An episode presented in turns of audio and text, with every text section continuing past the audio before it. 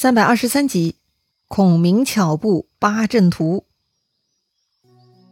上一回咱们说到，陆逊大胜，他乘胜追击，来到了鱼富浦。此地呢非常诡异，冒出隐隐的杀气。但是啊，反复查看，除了有很多乱石堆，并没有一兵一卒。这个让陆逊十分怀疑哈。于是陆逊呢就派人去找来当地的老百姓，从老乡嘴里得知。原来此处的乱石堆是诸葛亮摆的。陆逊知道诸葛亮的厉害，但既然没有一兵一卒，摆出来的乱石堆呢，只是在伪造杀气。陆逊就笑了，哈哈哈，这就是诸葛亮的奸计障眼法而已。于是呢，陆逊就带上十来个将领，跟自己一起进入了鱼富浦，去查看诸葛亮的石头阵了。要说呢，陆逊走入石头阵中，并没啥特别的。只看到一堆一堆的怪石头而已，一时半会儿啊也摸不着头绪。旁边陆逊的部将呢就提醒他说：“呀，大都督呀，天都快黑了，咱不如早点回去吧。”也是哈，既然没有找到什么有价值的线索，陆逊呢也就准备回去了。可是就在此时，奇怪的事情又发生了。正当陆逊等人准备离开这个石头镇的时候，突然狂风大作。一时间，天地之中是飞沙走石，遮天盖地呀。书上说：“但见怪石嵯峨，茶鸦四溅，横沙立土，重叠如山，江声浪涌，有如剑鼓之声。”啥意思呀？怪石嵯峨，就说这些怪石头啊，堆得如同高山一样，非常险峻，坎坷不平。茶鸦四溅，意思是冒出来的枝丫或者奇怪的石头形状，就像宝剑一样哈。外加沙土交叠，就像山峰；伴随江边拍浪，就像战鼓隆隆、兵器相碰的声音。总之啊，陆逊他们呢，此刻遭遇的非同一般的天气情况，那是眼花缭乱呐，似乎真的置身战场中一样，那是十分恐怖。陆逊大叫不好，中计了，赶紧呢就想出阵，可是他们却迷路了，再也找不到退出去的路了。这个鱼富浦的石头阵呐，就是有进无出啊。陆逊也是急坏了。正在这个时候，突然有一个老人骑着马来到陆逊面前。老人呐，笑呵呵地问陆逊：“将军想离开此镇吗？”陆逊见这位老者仪表不凡，知道是位高人，此刻出现还这样问话，十有八九呢，这个老人是来帮自己的。于是陆逊赶忙行礼，请老先生帮忙把自己带出去。于是啊，这个老先生拄着手杖。慢慢的就带着陆逊等人走出了石头镇，也没有受到任何伤害。一路呢把他们送到了山坡之上。陆逊啊算是虚惊一场。脱险之后，陆逊才想起来请教老先生的姓名。老先生说呀，自己呢是诸葛孔明之岳父黄承彦。这个黄老先生说呀，石头镇是他女婿当年入川的时候布下的，叫做八阵图，反复有八个门，分别是修、身。伤、度、景、死、惊、开啊，每日不同的时刻呢，都有不同的变化，堪比十万精兵。黄老先生还说，诸葛亮当年布好此阵，离开之时特地嘱咐过他，说呀，如果将来有东吴大将困于阵中的话，千万不要把他带出来。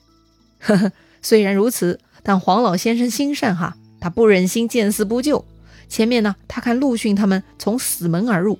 就知道他们是不懂这个阵的，如此啊，必然要迷失于阵中。因此呢，善良的黄老先生就把陆逊他们从生门给带出来啦。哦，原来如此啊，怪不得了。要说诸葛亮的八阵图原理呢，跟当年曹仁攻打刘备时候摆的八门金锁阵是一样的哈，都是八个门，其中有生有死。哎，不懂的人从死门进，那就完蛋了。当年的单福，哎，也就是徐庶哈。他就是认识这个阵的，但是这种阵法十分精妙，一般人呢也就知道皮毛逃生而已。逃生是可以的，想要深入研究呢，还得有悟性，并且要下功夫。听黄老先生如此解释，陆逊以为啊，这位老先生也懂这个阵法。可是啊，这个黄公却说了，此阵变化无穷，学不了啊。哦呦，如此精妙啊！陆逊是非常佩服，慌忙下马向黄公拜谢。陆逊回营之后呢，不由感慨：“孔明真卧龙也，我比不上啊。”陆逊呢是认输了，于是他下令班师：“于富浦的石头阵就算是诸葛亮与陆逊两位高手的一次较量了。诸葛亮安排老丈人在这儿，虽然假装说是让老丈人别救人，但其实他很了解黄老先生的脾气秉性，知道他会救出陆逊的。所以诸葛亮的这个石头阵其实就是起到了震慑作用而已，并不是真的要取人性命。诸葛亮的目的就是阻止东吴向西进攻，而他的目的呢，这就达成了。陆逊手下又不理解了，啥？如今刘备兵败，势单力孤，困守在白帝一城之中，为啥不把他彻底干掉呢？区区一个石头阵，哎，就把咱大都督给吓退了。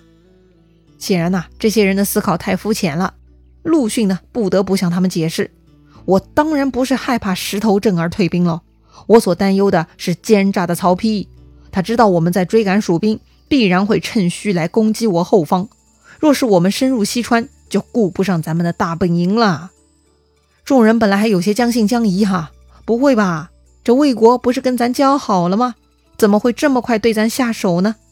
但是很快，各地的飞马来报说，曹军啊突然开过来了，也不知道是啥意思。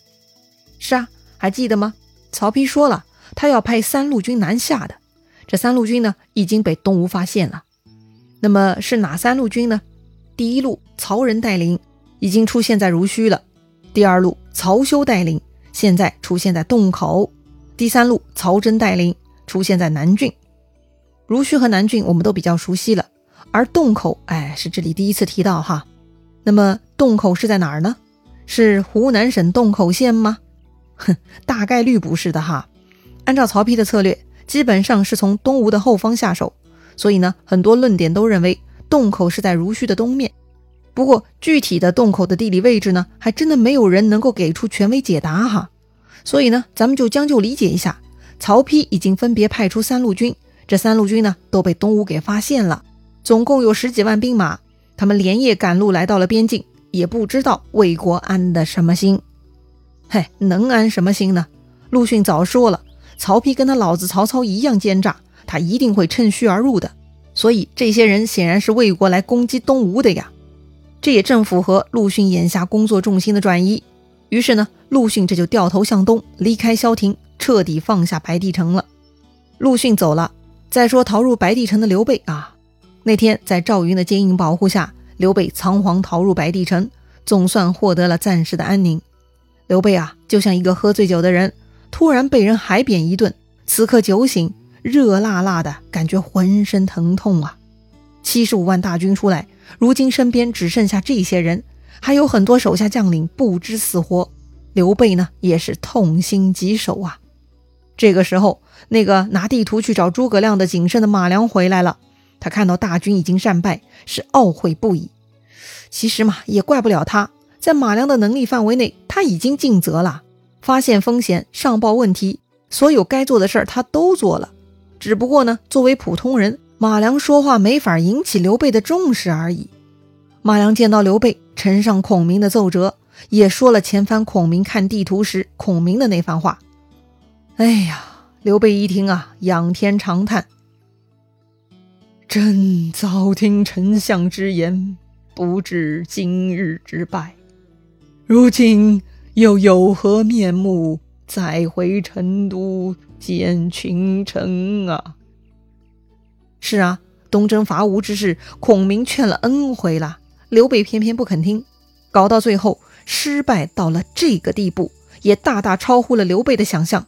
嘿，原来自己是这么菜呀！确实啊，刘备觉得自己已经是没脸回成都了。要说呢，这话还确实是真的哈。刘备活着的时候。真的再也没有回到成都。刘备传旨，他要在白帝城驻扎，将所居驿馆改为永安宫。很快呢，下面来报说冯习、张南、傅同、陈吉、沙摩柯等等都战死了。刘备十分伤感。不过呢，这里一直没有提到另一个重要的人物哈，就是刘备派去江北岸屯驻，以防魏兵的黄权。萧亭一战，江南岸刘备连营被烧了个精光。而黄权的营寨应该没有受到波及，那么他现在是什么情况呢？下面来报说，黄权带上江北之兵投降魏国去了。刘备进城提议说，黄权叛变，就该把他家属送去有司问罪。有司，哎，这个词儿也经常可以听到哈。所谓有司，其实呢指的就是官吏。总之呢，有人劝刘备要把投降魏国的叛贼黄权的全家全给法办了，作为惩罚。刘备呢却不同意。刘备说呀：“黄权被吴兵隔断在江北岸，想回来也没有路，是不得已而降魏的。所以这是朕辜负了他，并非黄权辜负朕啊！何必要降罪他的家属呢？”刘备啊。不但没有拿黄权家属泄愤，反而呢，依旧按照黄权的愤怒发放，养着黄权一家。那么黄权是否真的降魏了呢？这个呢，还确实是真的。当时曹丕很高兴，他见到黄权就问：“卿今日降朕，是追慕于陈韩吗？”陈韩，哎，这不是一个人的名字，而是指陈平和韩信。陈平和韩信都是西汉开国功臣。他们几经辗转，最后投靠了刘邦，建功立业了。黄权嘛，算是个人才，所以曹丕才这么问他哈，意思是你打算到我这儿来大展拳脚的吗？黄权听到这话呢，他哭了。他不是在刘备那儿受了委屈而投降魏国，以图发展的，他真的是走投无路才过来的。黄权说呀，自己受到蜀地厚恩，在江北督军，被陆逊断了归路。降吴不可，所以才来投降魏国的。自己呢是败军之将，只求免死，不图功业呀。要说呀，人各有志。同样是刘备喜爱的人物，陈吉很刚烈，黄权就不同了。在当时的价值观下呢，陈吉自然是受到认可和应该被点赞的人物，而黄权嘛，多少就让人有些不齿了。不过按照今天的价值观，从黄权一辈子的发展来看，这个黄权呢，也算对得起自己的才能了。让自己啊没有白活一辈子哈，他后期在曹魏的发展也非常成功，死后呢他还得到了谥号，可谓是人生赢家了。当时细作来报说刘备已经杀光黄权一家子了，黄权却不相信，他说自己跟刘备推陈置信，刘备必然知道自己的本心而不会杀掉自己家小的。果然呐，黄权是个人才，很聪明，这也是为什么他随便跟了哪个主公，他都能表现出色的原因哈。